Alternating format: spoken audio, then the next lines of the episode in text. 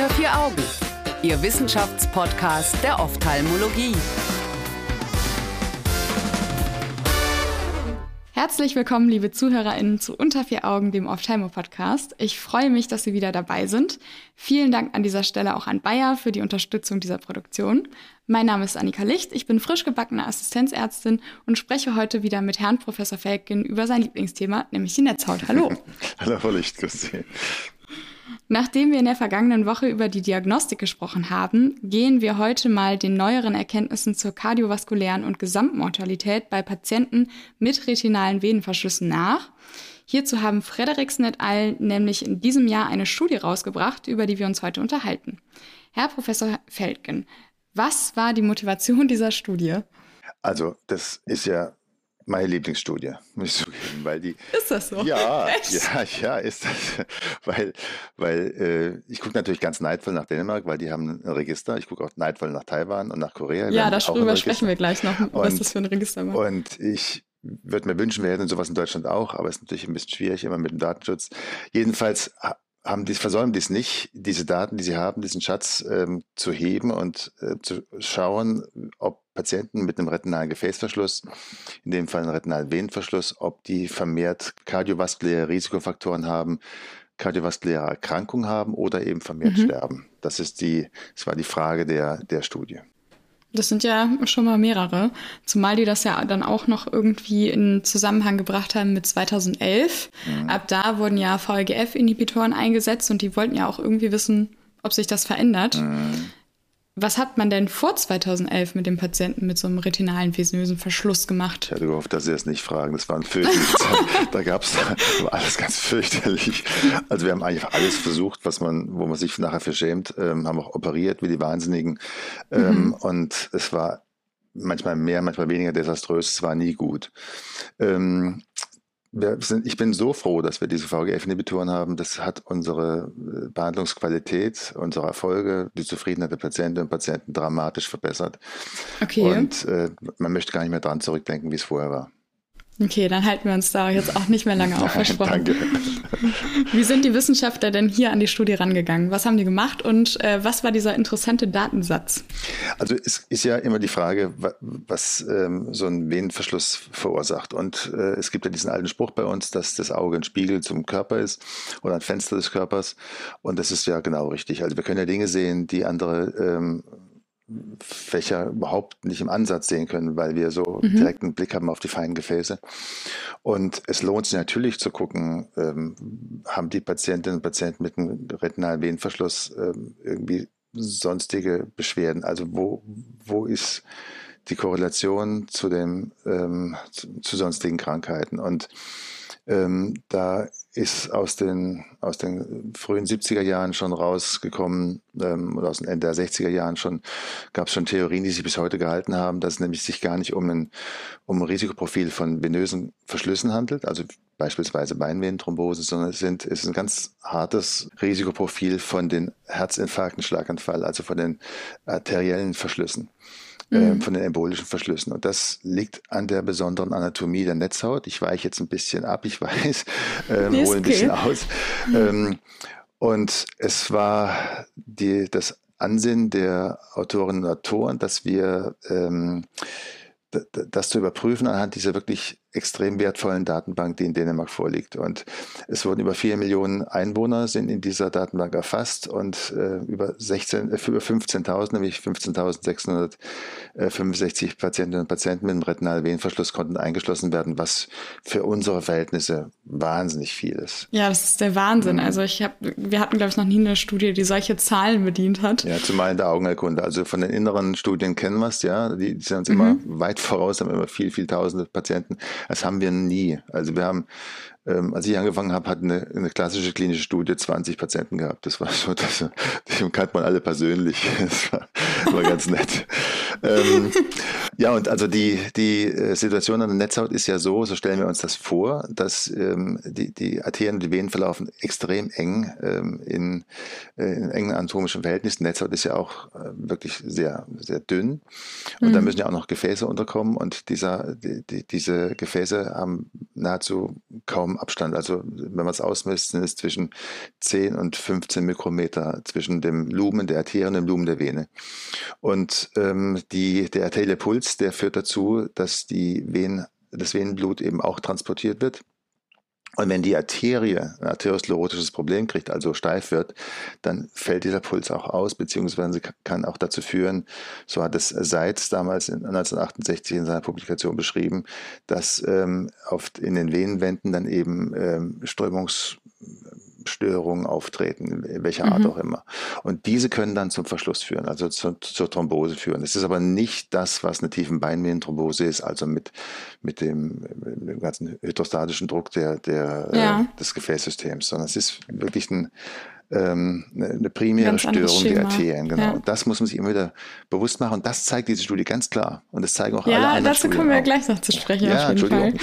Ähm, bevor wir jetzt vorgreifen, es wird auf jeden Fall noch interessant, ähm, oder es bleibt auf jeden Fall noch interessant, noch einmal ganz kurz zu dem Register. Wie funktioniert das denn? Wird man denn, denn mal geboren und ist in dem Register drin und wenn man irgendwann eine augenheilkundliche Krankheit bekommt, dann wird, werden die Daten weitergegeben oder wie läuft das? Also wie es in dem Register läuft, das muss ich echt zugeben, weiß ich gar nicht genau, aber es ist äh, in den Registerstudien eigentlich immer so, dass, dass alle erfassten ähm, oder, oder durchgeführten Erkrankungen dann eben auch zentral gemeldet werden hm. und alle Operationen zentral gemeldet werden und man das dann eben auswerten kann. Das heißt, man hat natürlich nie alle Details und weiß nie so richtig, ähm, was jetzt bei welchen Patienten wozu geführt hat, aber mhm. über die Summe der ähm, der Erkrankten kann man das natürlich ähm, dann doch ein bisschen rückschließen. Das macht es natürlich so wertvoll, diese große Anzahl an Patientinnen und Patienten. Ah, okay. Ähm, hier stand ja irgendwie, dass das ab dem 40. Lebensjahr, mhm. also Patienten ab dem 40. Lebensjahr mit einschließt. Ist es irgendwie grundsätzlich so oder werden die eingeschlossen, wenn die ins Krankenhaus kommen oder wenn die in eine Arztpraxis gehen? Mhm. Ja, es gibt ja so, so Grenzen, die, also, die, die man so festgelegt hat. Also auch eine Maklerdegeneration äh, kann man, äh, heißt altersbedingt ab 50 Jahren. Das fand ich früher immer vernünftig, das finde ich jetzt nicht mehr so schön. ähm, und ähm, bei den Venenverschlüssen ist es so, dass wir sagen, unter 45 eigentlich hat man keinen Venenverschluss ohne, ohne besondere besonderen Grund. Und ein besonderer ah, Grund könnte sein, äh, könnte sein ja. Entzündung, könnte sein Trauma, könnte sein Gerinnungsstörung. Ähm, das sind solche besonderen ähm, Umstände. Und eigentlich äh, ist ein Patient oder eine Patientin mit einem Venenverschluss typischerweise über 45. Und die haben jetzt die Altersgrenze bei 40 gesetzt. Wir in Deutschland ziehen die eigentlich bei 45. Aber das ist alles diskutierbar. Und das wurde erhoben, wenn die in ein dänisches Krankenhaus gekommen mhm, sind zur genau, Behandlung? Genau, genau. Okay. Gut, dann wissen wir jetzt, wie das Register funktioniert hat und wer da so eingeschlossen wurde. Gab es weitere Ein- oder Ausschlusskriterien? Ähm, bei Registerstudien eigentlich äh, nicht, weil die einfach alle Patienten angucken. Und ähm, die hatten auch eine ganz schöne Gruppe, finde ich. Also die, die, wenn man die Eckdaten so anguckt, waren, die waren ein bisschen älter, als wir es eigentlich immer so schätzen. Wir sagen ja so, der Gipfel ist bei 65 Jahren weltweit, ähm, die, die waren fast 72 Jahre. Äh, mhm. Ein bisschen mehr Männer als Frauen. In Dänemark sind es die Hälfte Frauen. Ähm, und die, äh, nee, sonst, sonst waren keine großen ähm, Ausschlusskriterien, was ja Sinn macht, um auf wirklich, um, um ähm, Ideen generieren zu können. Ja, okay. Gut, dann kommen wir mal dazu, was für Ideen generiert werden konnten und was rauskam.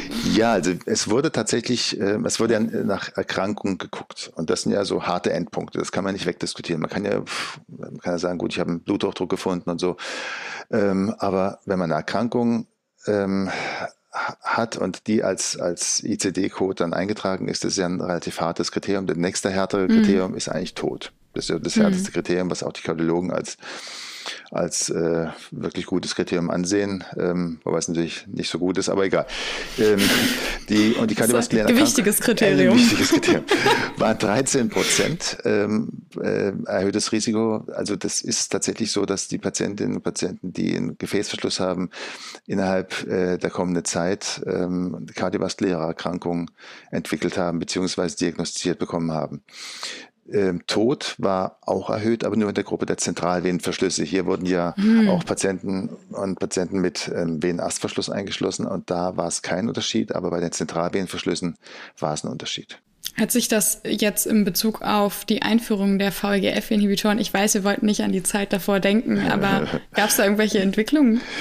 Also das ist, glaube ich, ähm, von den Autoren und Autoren ein bisschen spekulativ. Also da geht es in die Richtung, äh, machen denn VEGF-Inhibitoren, führen die zu einer erhöhten ähm, Mortalität beziehungsweise zu, zu vermehrten kardiovaskulären Komplikationen. Das war, mhm. glaube ich, das Ansinnen der, der ähm, Gruppe. Und das ist, glaube ich, also man kann es man beobachten, die haben tatsächlich auch ein vermehrtes Signal gefunden. In allen anderen äh, Datenbanken ist das ähm, sehr umstritten und wir haben uns eigentlich wieder davon verabschiedet zu sagen, da ist ein auch nur annähernd klarer Nachweis. Also eigentlich gehen wir alle davon aus, dass es kein erhöhtes Risiko, kein wirklich erhöhtes Risiko durch, ein, durch die VEGF-Inhibitorentherapie gibt. Und man muss auch mhm. dazu sagen, diese Gruppe ist natürlich jetzt nicht ideal geeignet, um genau das zu schauen, weil die ohnehin ja vermehrt kardiovaskuläre Probleme haben. Also die haben ähm, schon ein Risiko für eine Erkrankung. Deswegen finde ich es nicht ideal, da jetzt eine Aussage zu treffen. Für mich also für mich war das nicht überzeugend, diese Fragestellung jetzt. Ähm, mhm. Alle anderen äh, Daten, die Sie berichtet haben, sehr. Aber inwiefern kann das dann nicht überzeugend sein, wenn es ja genau die gleiche Fragestellung, also jetzt ein, allein an den Zahlen, ähm, vor 2011 wie nach 2011 war und es ja schon Anstieg nach 2011 gegeben hat? Ja, die, also die, die Frage ist dann immer, wie, wie intensiv man spritzt. Also hängt es wirklich mit der Spritze zusammen, ist ja, äh, also mit den, mit den intravitrial applizierten VGF-Inhibitoren, darum geht's ja, weil die mhm. stehen ja, also wir wissen ja aus der ähm, Systemtherapie bei der Onkologen, dass die äh, das Bevacizumab, was damals IV gegeben wurde, zu vermehrt, also wirklich deutlich vermehrt Schlaganfall und Herzinfarkten geführt hat, weil das Bevacizumab oder alle äh, VGF-Inhibitoren zu einer Gefäßkonstruktion führen. Okay. Und das dann schon klar ist, wenn, oder man, man sich das vorstellen kann, gerade wenn man so an Herzkranzgefäße denkt, wenn die dann ohne ähm, auf dem letzten Loch pfeifen, sozusagen, und dann, und man dann noch das Bevacizumab dazu gibt, dann ist kein Spaß. Aber das hatten wir ja nie, die Situation, weil wir sie immer nur ins Auge gespritzt haben. Und mhm. um, um diese Frage wirklich konsequent oder lückenlos beantworten zu können, müssten wir natürlich eine, eine relativ konstante ähm, Injektionsfrequenz in dieser Gruppe haben. Die Gruppe ist natürlich durch diese Datenbankanalyse sehr heterogen, das ist ja normal. Ähm, mhm. Und wir versuchen bis heute ähm, eine prospektive Studie zu bewerben. Da brauchen wir natürlich die Partner der Industrie dazu. Ist ja ganz, allein schaffen wir das nicht.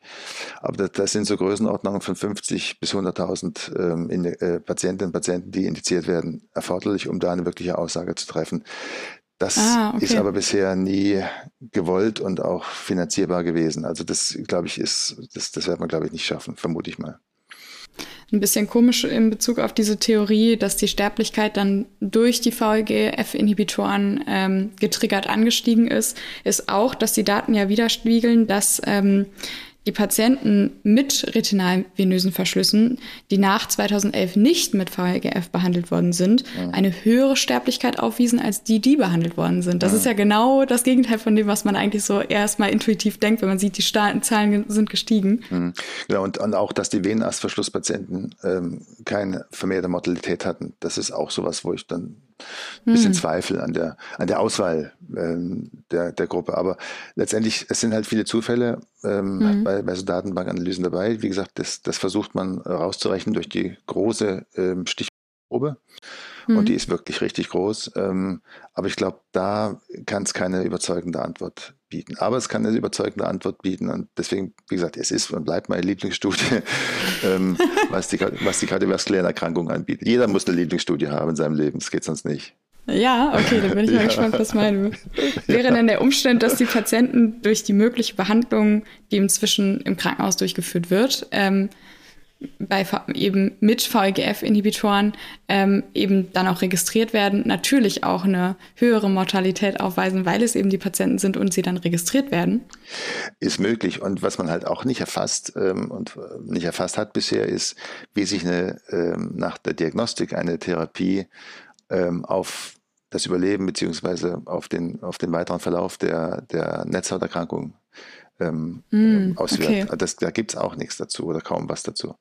Also das sind alles viele ganz normale, wirklich naheliegende Fragen können wir nicht beantworten, weiterhin nicht beantworten und da brauchen wir einfach viele, viele Zahlen. Und da, das ist aber, wie gesagt, ein sehr guter Ansatz, um mal der Sache ein bisschen näher zu kommen. Aber es gibt ja nie eine Studie, die alles beantwortet. Ja, das stimmt. Das ist ja auch das äh, Witzige an Studien. Sie lässt einen immer mit mehr Fragen zurück und deswegen sitzen wir auch hier. Ne? Sonst wäre die Wissenschaft ja schon gestorben. Sie, ja, voll. dann werden wir zum Schluss noch einmal ganz kurz praktisch. Welche Abklärung würden Sie dann jetzt bei einem Patienten mit einem retinalvenösen Verschluss machen? Ja, da bin ich sehr dankbar für diese Frage, ähm, weil wir ein relativ hartes Regime fordern. Also wir, wir wünschen uns, wir fordern es natürlich nicht, wir wünschen uns von den Hausärztinnen und Hausärzten, dass sie ähm, die Patienten behandeln wie ein Zentralverschlusspatient. Also wir möchten auf jeden Fall ein EKG, auf jeden Fall ein Blutbild, das machen wir in den Kliniken meistens selber, aber, das, aber für draußen wäre es dann, ähm, dann der, der, Hausarzt, Hausärztin, die dann das machen sollte. Ähm, wir brauchen ein Karotisdoppler würde ich immer machen. Und mhm. für mich das Wichtigste beim Gefäßverschluss ist der 24-Stunden-Blutdruck, weil wir ah, okay. und da muss, ja. da muss, müssen, muss auch die Kommunikation so sein, dass wir nach den, nach den nächtlichen Hypotonien gucken und nicht nach, der, nicht nach hypertensiven Krise oder irgendwie sowas, sondern es sind nächtliche ähm, Druckabsenkungen, die dann dazu führen, auch bei einer AION beispielsweise, bei einer anterioren ischämischen ja. Optioneuropathie, dass dann ähm, die Durchblutung nicht ausreichend ist, wenn die Patienten nachts schlafen. Und das interessiert mich vor allem. Das heißt, ich will auch diesen Auszug sehen. Ich will, nur, ich will nicht nur wissen, äh, wie der Spitzenwert war, ich will diesen mhm. Ausdruck sehen. Ah, spannend. Okay, cool. Das, das kann ich mir mal vielleicht mal merken. Und man, ja. muss, man muss halt mit den, wenn ich das noch kurz sagen darf, man muss, man muss mit den Kollegen, äh, die nicht augenärztlich ähm, ähm, dann mit involviert sind, das Gespräch suchen, weil ich kriege immer wieder ähm, aber zunehmend freundliche. Äh, früher war es bis, ja, ja, war so ein bisschen, was wollt ihr Augenärzte uns denn sagen, was wir machen sollen? Also mm. es ist ein großes Interesse und eine Bereitschaft da, ähm, sich da auszutauschen. Äh, man muss die einfach mitnehmen und sagen, wir suchen tatsächlich jetzt nicht nach einer Emboliequelle, weil das war immer missinterpretiert mm. worden, dass wir ähm, ne, eine Emboliequelle suchen. Suchen wir gar nicht. Wir suchen, aber wir wollen die Gelegenheit nicht ungenutzt lassen, um ähm, den Gefäßstatus der Betroffenen äh, genau auf den Kopf zu stellen und genau zu gucken, haben die woanders noch ein Problem. Ich hatte gerade gestern wieder so einen Patienten, der sagt, ah, er war jetzt schon, glaube ich, 15 Jahre nicht mehr beim Arzt, der wird jetzt da mal wieder gehen. Ui. Also genau solche Sachen oh, sind das. Okay. Ja, ja gut, also das äh, und betont natürlich nochmal, dass es auch Sinn ergibt, als ähm, Augenarzt Medizin zu studieren und nicht ja. grundsätzlich nur, das habe ich auch schon gehört, warum kann man das nicht so machen wie bei Zahnärzten? Ja. Aber ja. Herr Professor Feldgen, vielen Dank fürs Rede und Antwort stehen. In der nächsten Folge sprechen wir über die Centera-Studie, in welcher wir das Thema Treat und Extend nochmal aufgreifen. Aber dieses Mal in Bezug auf das Makulaödem nach retinalem Venenverschluss. Danke, dass Sie diese Woche wieder dabei waren, liebe Zuhörer, und danke auch an Bayer für die Unterstützung in diesem Themenmonat. Alle Studien zum Nachlesen finden Sie wie immer auf unserer Homepage unter vieraugen.org. Und bis nächste Woche wünschen wir Ihnen eine schöne Zeit. Unter vier Augen. Eine Produktion der CareCom GmbH unter der Leitung von Prof. Dr. Alireza Mirshahi und Tobias Kesting.